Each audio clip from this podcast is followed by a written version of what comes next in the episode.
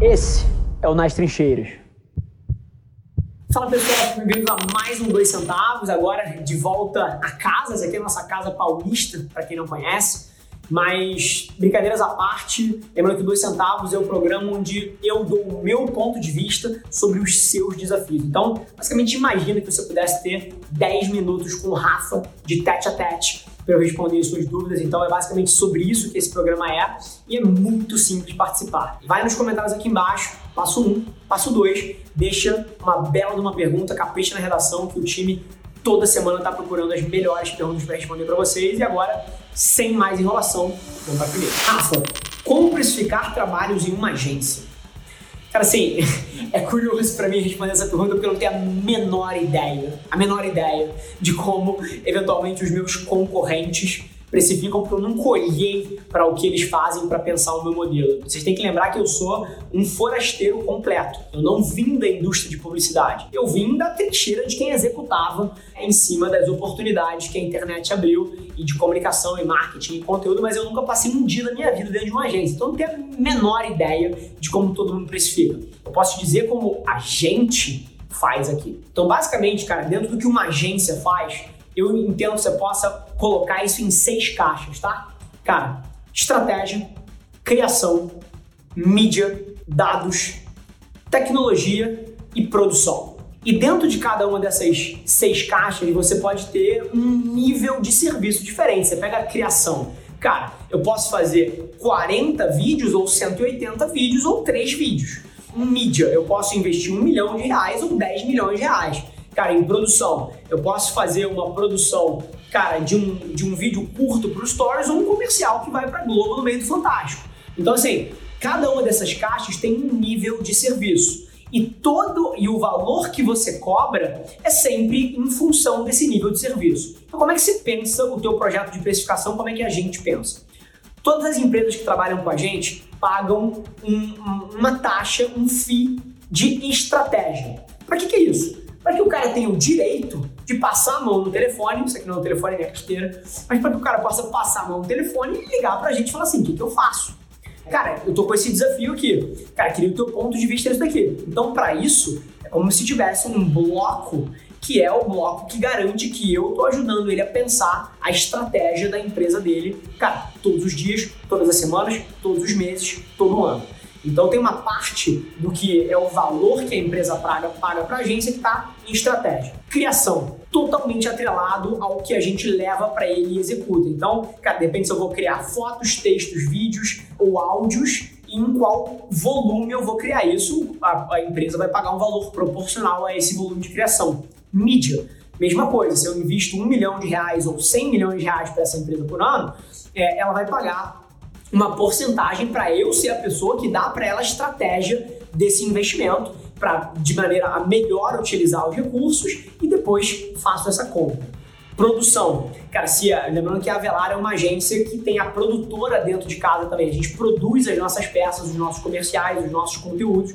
Então, se, por exemplo, você pega uma, uma campanha publicitária da Stone, cara, é, que vai custar lá não sei quanto, em teoria, você contrataria uma produtora para fazer. A gente faz isso aqui dentro. Então, essa produção ela tem um custo e o valor que o cliente paga está atrelado a quantas produções, cara, aluguel de set, de ator, de cenografia e o cacete a quatro que você tem numa captação de vídeo. Então, a parte de produção. Tecnologia. Depende do nível de serviço, depende se a gente está fazendo site, está gerenciando o e-commerce dele, está fazendo os projetos de tecnologia de voz, está operando o Data Lake, que é a base de dados que esse cara tem na empresa dele para tirar insight. Depende do nível de serviço.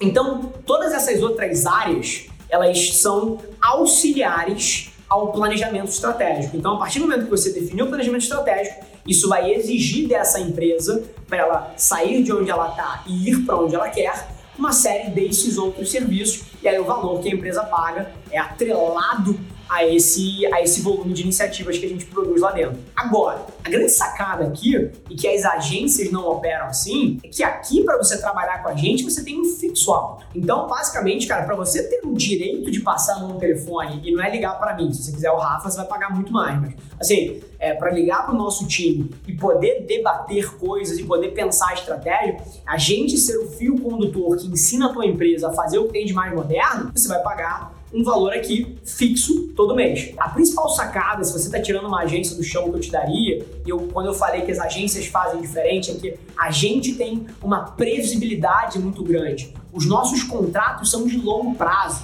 A gente não faz uma campanha esse mês para alguém. Cara, se você quiser que a gente faça as campanhas para você, a gente vai ser a sua agência. Então, a maioria das agências se perde fazendo muita coisa pontual. E aí, num mês você tem sete, no outro mês você tem zero. Você não consegue, cara, manter uma força de trabalho contínua, você não consegue dar plano de carreira para as pessoas. Cara, num mês você está lucrando 10 milhões de reais, no outro você está perdendo 10 milhões de reais e a gente não opera assim. Então, duas sacadas para você. Primeiro, tente montar o seu modelo o mais previsível possível e o mais pro longo prazo possível, relacionamentos contínuos e número dois, os seus serviços são sempre uma função do volume dessas entregas em cada uma das verticais. Caio Carmo, o aumento da entrega dos cenas no Instagram é uma tentativa de combater o TikTok? Caio, sim. Mas agora eu queria inverter a tua lógica, tá? Porque não é sobre Instagram e sobre TikTok não é sobre Netflix versus Amazon Prime, é sobre a atenção do consumidor. Então, no final do dia, o que o aumento da entrega dos cenas é, é uma tentativa do Facebook de angariar mais atenção das pessoas.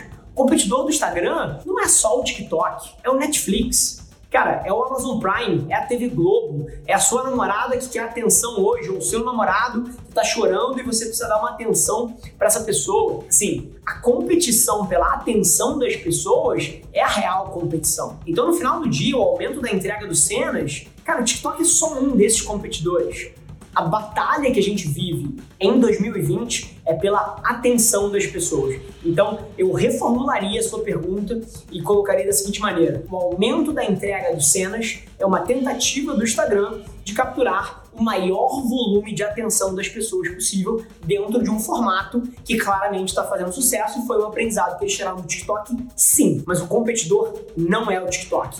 Tá todo mundo brigando pela atenção das pessoas essa é a real variável e a hora que você entende isso, você abre a sua cabeça e você começa a pensar de maneiras um pouquinho não lineares que eventualmente podem te dar uma sacada que seja importante para o teu negócio. Então, te provoco a pensar dessa maneira. Fechado? Boa. Gente, esse foi mais um Dois Centavos, agora de casa nova.